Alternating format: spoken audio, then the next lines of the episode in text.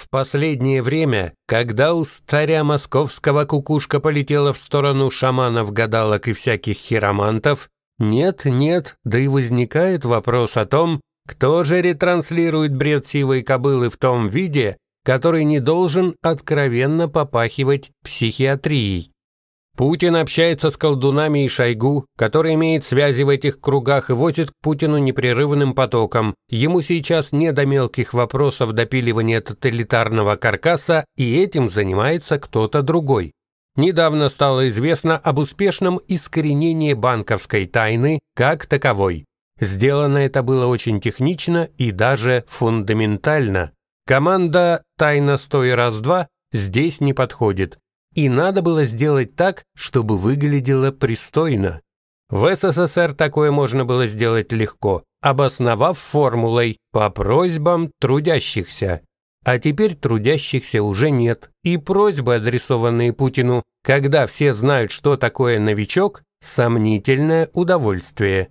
Пришлось делать в несколько стадий, но в конце концов все удалось. Теперь кому это надо, не забивают голову тем, чтобы обосновать и оформить доступ к банковской тайне, а все идет прямо на серверы заинтересованных организаций в онлайн-режиме.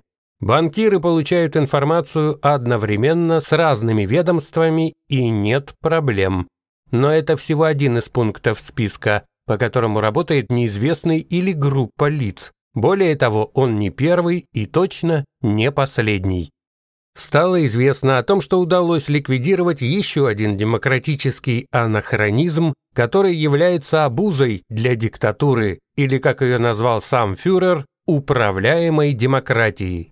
Те, кто терпят диктатуру и спокойно смотрят на то, как она под себя подминает, в большинстве своем ностальгируют о совке. И не колбаса по 2,20 и вкусный пломбир там были главными. Основное, зачем они ностальгируют, это равенство. Все вокруг были примерно равны, как в материальном плане, так и в остальном, в плане прав, например. Но такое равенство достигается простым способом. Все равны в своей нищете и бесправии. На уровне масс различия были почти незаметными, ну а те, кто имел неограниченные права и сказочные материальные ценности, были отгорожены от масс и давно жили в своем коммунизме, не нуждаясь ни в чем.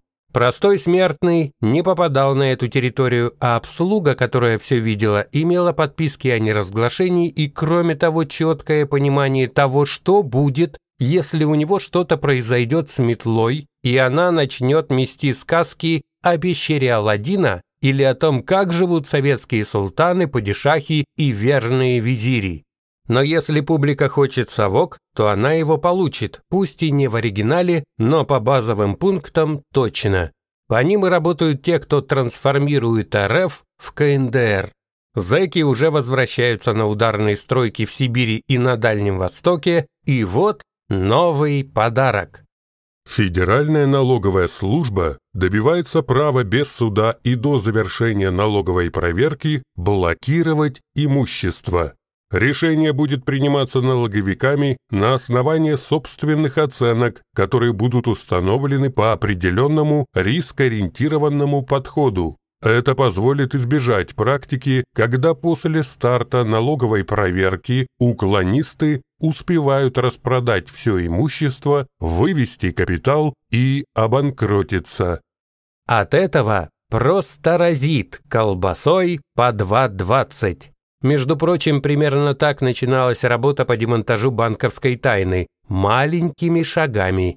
Вот смирятся с тем, что проверка еще не началась, а имущество уже арестовано на всякий случай, а дальше будет следующий шаг, который выглядит как превентивная конфискация этого имущества, просто потому что налоговой и так понятно без проверки, что ты мошенник.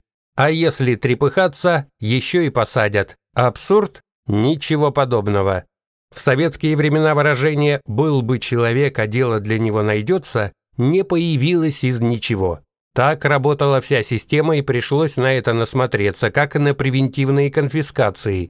Тогда уже полным ходом трудились кооперативы и первые частные предприятия. Так вот, в определенных ситуациях было проще бросить имущество, чем бодаться с властями, потому что все равно найдут, за что тебя посадить.